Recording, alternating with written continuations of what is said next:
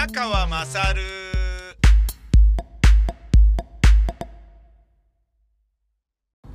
お前の母ちゃん宮川まさるです。えー、本日私ちょっとドキドキしているのはですね、えー、なんかあのー仕事がどんどんなくなってって、やばいよっていうようなこととは別に、えー、FC バルセロナに、えー、監督として就任したシャビがですね、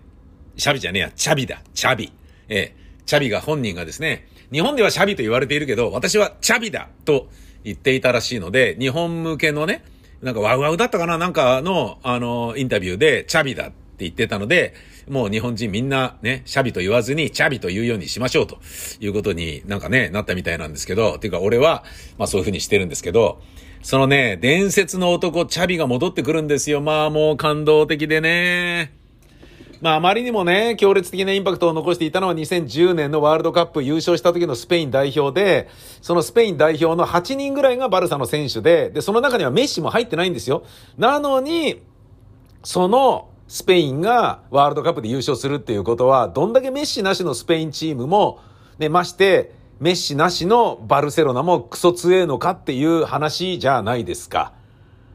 それを率いていたのがチャビですよね。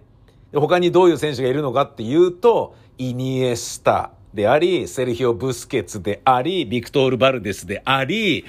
カルロス・プジョールでありっていう、まあ、ものすごい選手がいたわけですよね。で、それにバルサは加えてメッシがいるとか、もうわけわかんない強さだったわけですよ。で、しかも、チャビの場合は、その黄金期が長いから、みんな、チャビ、イニエスタ、メッシって大体同い年ぐらいなんでしょって思いがちだけど、実はそんなことはなくて、チャビは、リバウドとかともやってるし、その後グラ、グアルディオーラの控えでやってたし、で、グアルディオーラはあのチャビが僕の座を押しのけるだろうって言って、本当にその通りに押しのけられて、ペップ・グアルディオーラはバルサを辞めて、ブレシアに行ったんですよね。移籍したんですよ。リーが離れちゃったんですよね。俺それすごいショックだったの覚えてますもん。あの、もう30代の時だったけどね。で、その、チャビがバルサにいて、で、その後リバウドいなくなって、暗黒期があって、地獄を見て、で、その地獄の中でロナウジーニョという太陽王が現れて、で、そこから復活を遂げるんだけど、その徐々に復活していく中で、お、すげえのがいるらしいぞって入ってきたのがイニエスタで、いいじゃん、いいじゃん、この人、線が細いけどいいね、みたいな感じだったら、さらにその後に、お、なんかすげえ、もっとすげえのがなんか来たぞ、つって、メッシ、ね。で、メッシが右サイド、で、兄のように慕っていたロナウジーニョが天才肌でガンガン活躍活躍していく中で、あのー、メッシっていう小僧すげえなっていう感じで、右の、えー、エストレームをやってたんですよね。感動して、で、その時もチャビが司令塔なわけじゃないですか。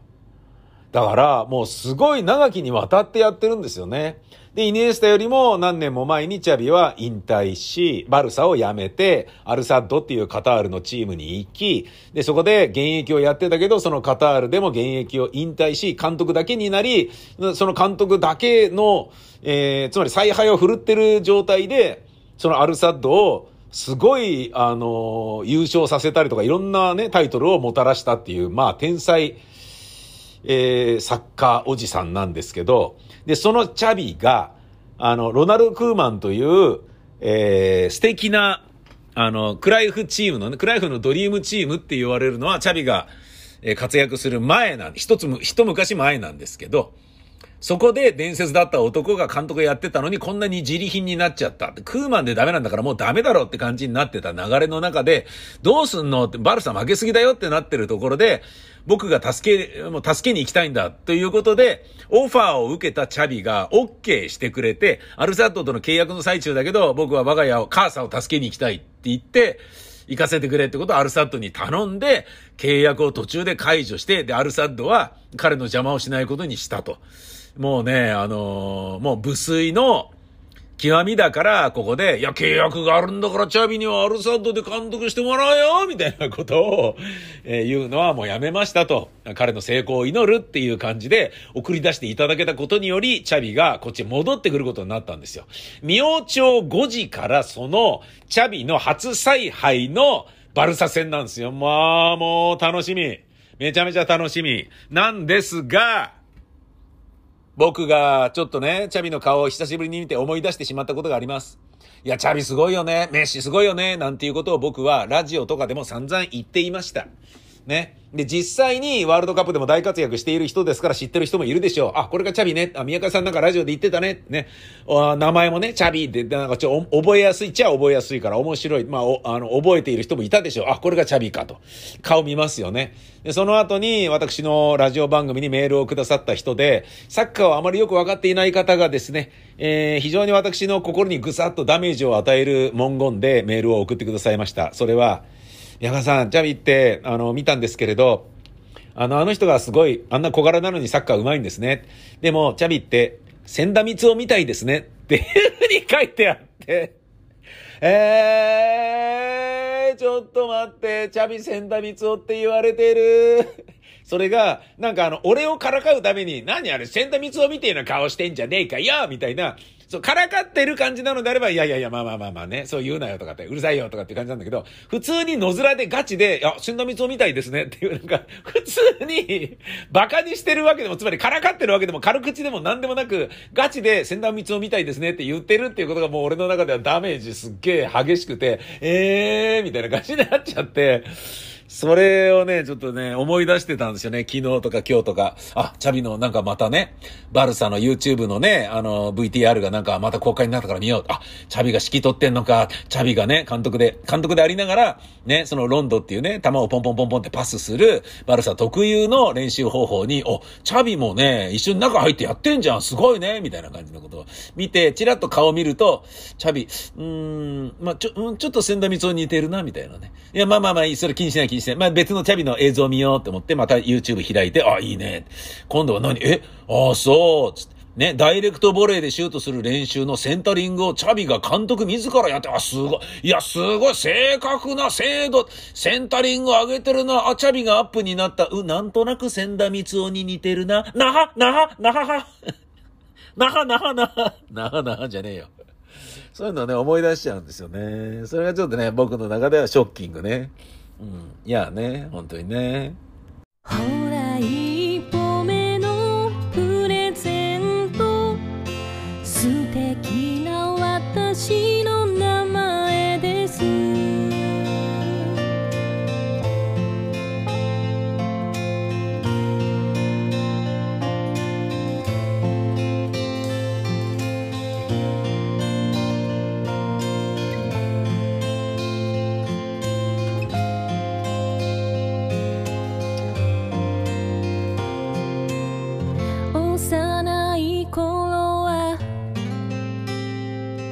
自分の平凡な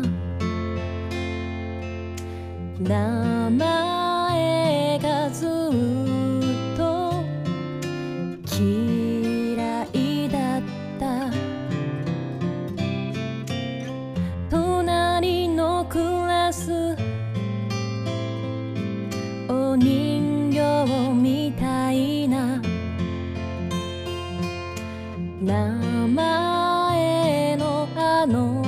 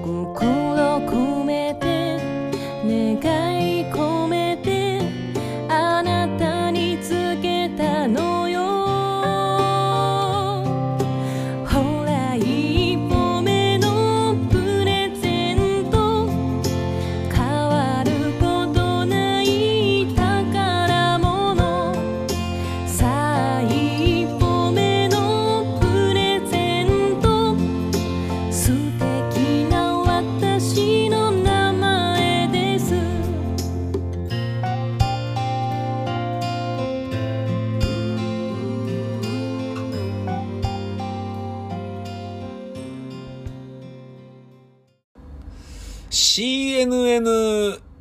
ニュースによると、えー、有名テニス選手が消息不明になっていましたが、見つかったってことみたいですね。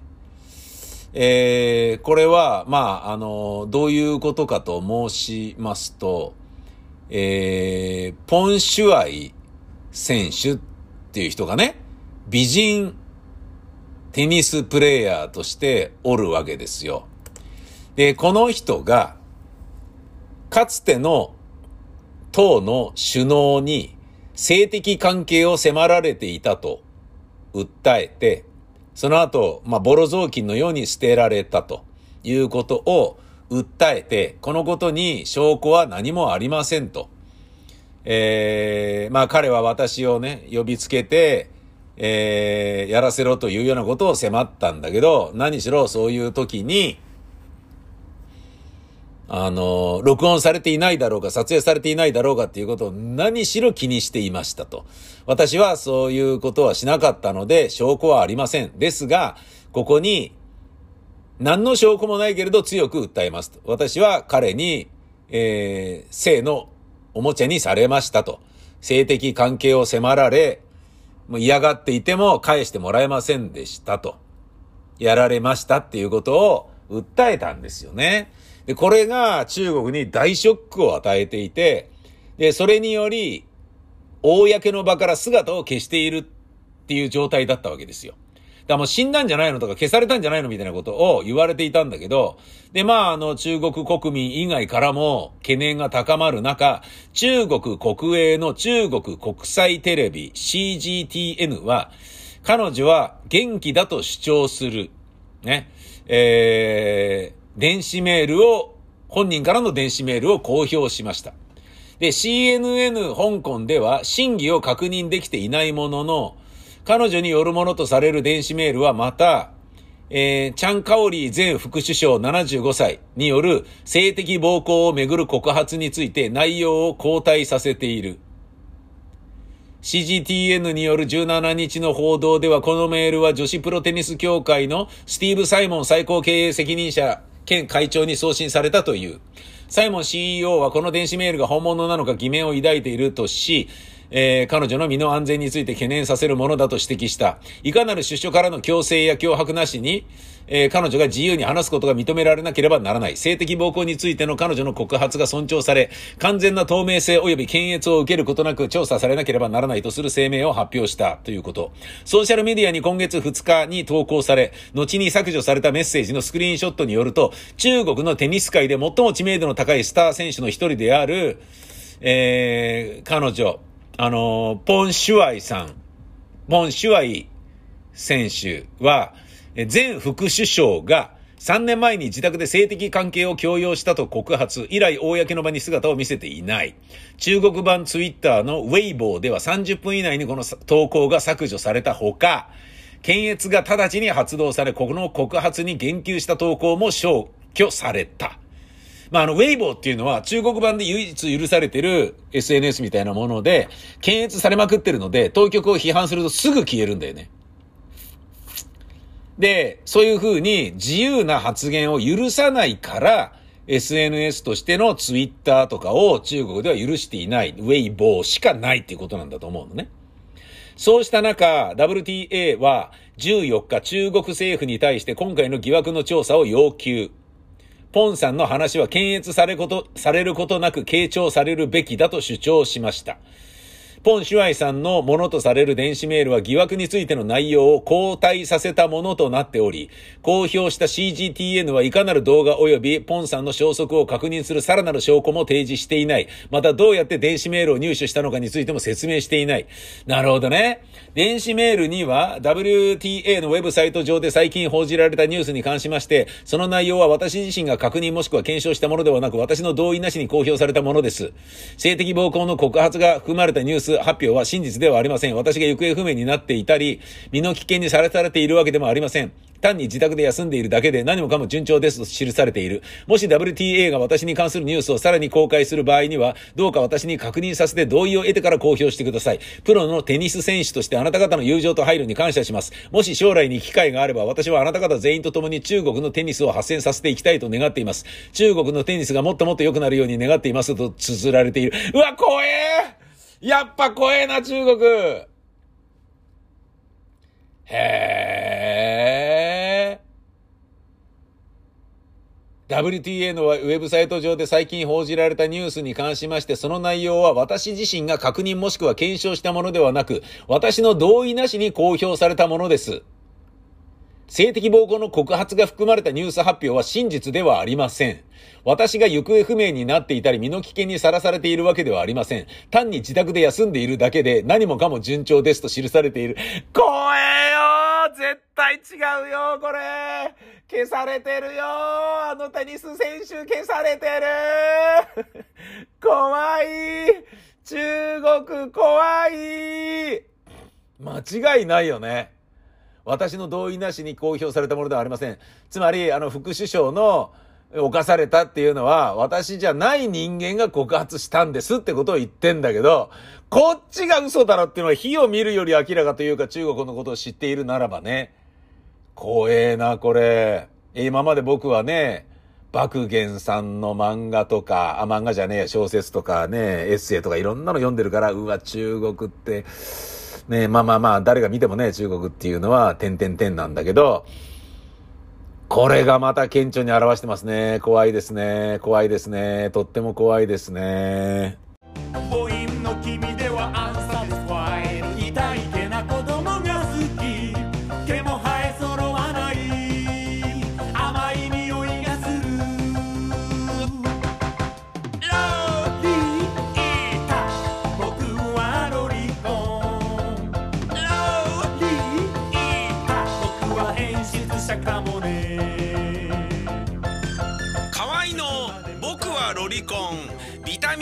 にて好評発売中ビタミセの URL は v-mise.com v-mise.com です